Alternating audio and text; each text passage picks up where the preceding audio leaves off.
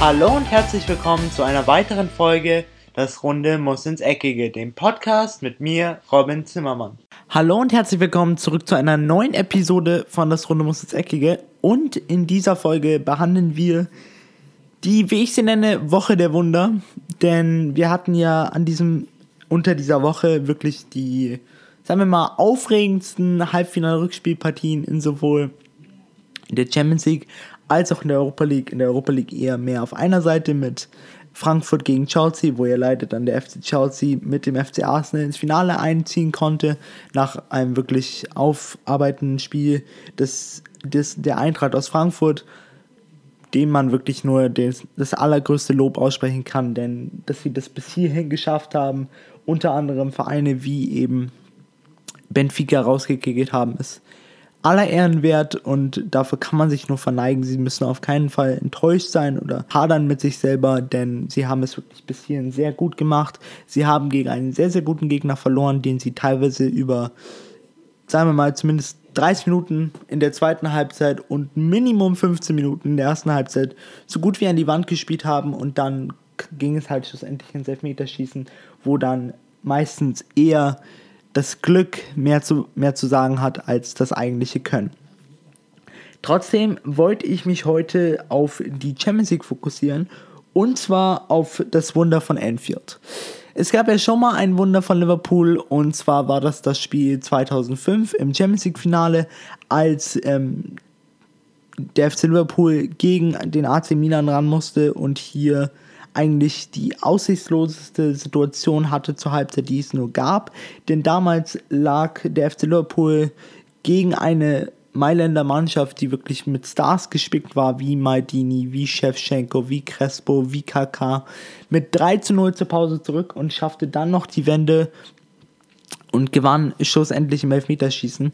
Deswegen glaubten Liverpool-Fans dran und sie hatten auch einen Grund dazu, obwohl wenn wir uns jetzt mal die Woche vom FC Liverpool anschauen, damit man mal versteht, was für ein unglaublicher Aufwand das gewesen sein muss, diese Motivation zu haben, gegen den FC Barcelona so anzutreten. Also, die Woche des FC Liverpool begann wie folgt. Man hatte am Montag auf jeden Fall frei und schaute sich dann wahrscheinlich auch das Spiel von Manchester City an, welche ja die direkten Konkurrenten im Meisterschaftsrennen sind. Und hier geht es ja darum, dass Manchester City nochmal irgendwann Punkte liegen lässt. Und es sah lange Zeit so aus gegen Leicester City, da waren die Liverpool-Spieler Liverpool wahrscheinlich auch sehr froh drüber, aber dann kam eben der Schuss von Vincent Company, welcher dann schlussendlich zum 1 0 für Manchester City reichte. Und da muss man dann schon wirklich auch die Liverpool-Spieler Liverpool verstehen, die sicher sich ein bisschen bemitleidet haben, denn wie das Spiel verlaufen ist, hätte das locker 0-0 ausgehen können. Leicester City hätte das Ganze sogar gewinnen können und dann verliert man vielleicht die Meisterschaft zu einem wegen einem Tor von einem Innenverteidiger, der in seiner ganzen Karriere noch nicht ein Tor aus dem laufenden Spiel heraus erzielen konnte. Und dann passiert eben das, was Warsaw Company am Montag gemacht hat. Dann hat man am Dienstag sogar noch eine Hiobsbotschaft, noch eine zweite, nachdem nicht nur Mohamed Salah ausfiel, fiel nun auch noch Roberto Firmino aus, die Nummer 9, der so wichtig ist für den, für den FC Liverpool, weil er sich wirklich mal aufackert. Und auch wenn er manchmal nicht die Tore erzielt, er macht es wirklich so gut, dass Mane und Salah scheinen können und eben die die Tore für ihn miterzielen. Deswegen auch das die zweite Schwächung für den FC Liverpool. Und dann muss man allgemein nochmal in die Köpfe ähm, der Spieler reinsehen, denn man verlor das Hinspiel mit 3 zu 0, wo man eigentlich meiner Meinung nach und auch der Meinung vieler Experten die bessere Mannschaft war. Man hat wirklich vieles richtig gemacht. Das hat auch Klopp an diesem Dienstag im Interview danach gesagt, dass er sehr stolz auf seine Mannschaft war äh, im Hinspiel, dass sie wirklich sehr vieles sehr, sehr gut gemacht haben und dass man hier einfach nur ein paar Stellschrauben nochmal umdrehen musste und dann das Ganze fruchtete. Und eben genau das passierte am Dienstag. Deswegen möchte ich auch das Ganze nochmal so vertiefen, weil das zeigt mir einfach, was für ein Mentalitätsmonster der FC Liverpool ist und wie Klopp jetzt seine Mannschaft über die letzten vier Jahre hingekriegt hat. Denn das, was die Mannschaft vom FC Liverpool hier gezeigt hat, war wirklich unfassbar. Sie begann ja mit dem 1-0 von Divock Origi in der siebten Minute und man dachte eigentlich hier, ja, okay, sie haben jetzt ein Tor erzielt, aber sie werden auf jeden Fall nicht die Möglichkeit haben, die Null zu halten und sollten sie eben ein Gegentor kassieren, wird das Ganze ganz, ganz schwer.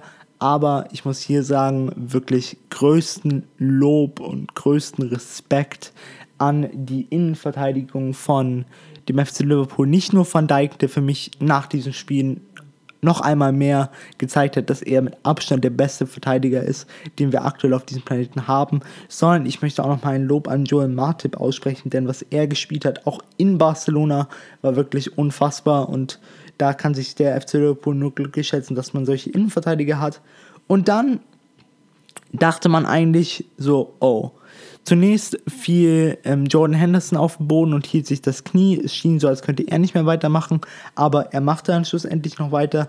Aber dann gab es kurz vor der Halbzeit nach einer nach einem kleinen Zusammenprall mit Luis Suarez die Hiobsbotschaft, dass Andrew Roberts nicht mehr weitermachen könnte. Deswegen wurde dann der 45. Minute, also zur Pause, Jorginho Wijnaldum eingewechselt, was dazu führte, dass James Milner eben auf die Linksverteidigerposition rückte und Gini Wijnaldum auf die Achterposition, welche er aber eher als Zehnerposition interpretierte, denn er stieß sich doch er stieß sich dann doch meistens mit nach vorne in den Strafraum und eben genau das zahlte sich aus in der 54. und 56. Minute zum jeweils 2 zu 0 und 3 zu 0 für den FC Liverpool und als dieses 3 zu 0 gefallen ist, hat man wirklich gesehen in den Gesichtern aller Fans und auch in den Gesichtern der Spieler, dass sie jetzt wussten, jetzt schaffen wir es. Auch bei dem 2-0 hat man schon gemerkt, oh, hier kann was passieren. Und Liverpool hat wirklich nie, ist nie vom Gaspedal gegangen. Sie haben es so gut gemacht, dass sie es geschafft haben, den FC Barcelona so an Rande der Verzweiflung zu kriegen, dass sie wirklich teilweise sich angeschaut haben und angeschrien haben. Also man hat es wirklich gesehen. Ein Jordi Alba war total frustriert, ein Lionel Messi wusste nicht mehr, was los ist. Und dann kam der Genius-Moment von Trent Alexander-Arnold in der 69, 79. Minute.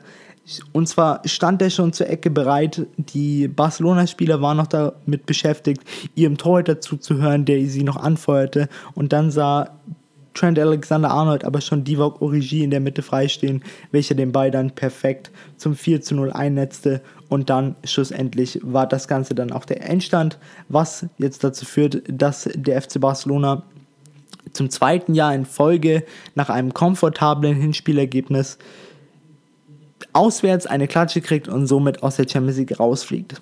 Ich möchte jetzt nur noch mal ein kleines Statement abgeben. Ich weiß nicht, ob ihr mir dazu stimmen würdet, aber das Spiel hat mir gezeigt, Lionel Messi ist der beste Fußballer der Welt, keine Frage. Aber in solchen Spielen bräuchte oder hätte ich lieber in meiner Mannschaft den anderen besten Fußballer der Welt und zwar ist das Cristiano Ronaldo. Denn mein Grund dafür ist oder meine Argumentation dafür ist die Tatsache, dass Messi schon in diesem Spiel, auch im Rückspiel gegen den FC Liverpool, zwei, drei Chancen gehabt hatte, die er eben nicht gemacht hat. Und ich bin der Meinung, wenn man da Cristiano Ronaldo hinstellt und ihm diese Chancen gibt, dann macht er die Dinger. Denn Cristiano Ronaldo ist, ich will jetzt Messi nicht vorwerfen, dass er kein Mentalitätsmonster ist. Er ist, glaube ich, auch ein sehr motivierter Fußballer, ein sehr hart arbeitender Fußballer. Aber ein Cristiano Ronaldo kann eben in genau solchen Spielen den richtig wichtigen Unterschied ausmachen. Diesen Unterschied, dass er eben seine Mannschaft wirklich antreibt. Denn Cristiano Ronaldo verglichen mit Lionel Messi ist doch etwas extrovertierter und auf gut Deutsch gesagt, zeigt den Spielern dann auch mal, wo es lang geht und tritt ihnen so ein bisschen in den Arsch. Denn er weiß eben genau, wie man seine Spieler antreibt und ich hätte mir gewünscht, da Cristiano Ronaldo zu sehen, denn meiner Meinung nach wäre Cristiano Ronaldo der Unterschiedsspieler in diesem Rückspiel gewesen. Was das andere Halbfinale angeht, in der Champions League hatten wir ein sehr dramatisches Ende, denn durch einen Dreierpack von Lukas Moura nach 2-0 Führung von Ajax Amsterdam kam Tottenham Hotspur doch noch ins Finale der UEFA Champions League aufgrund ja der Auswärtstorregel und eben genau dieses 2 zu 3 für Tottenham Hotspur fiel in der 95. Minute, welches dann schlussendlich die Träume aller Ajax-Fans und auch aller neutralen Zuschauer, gehe ich mal davon aus, wirklich zerstörte.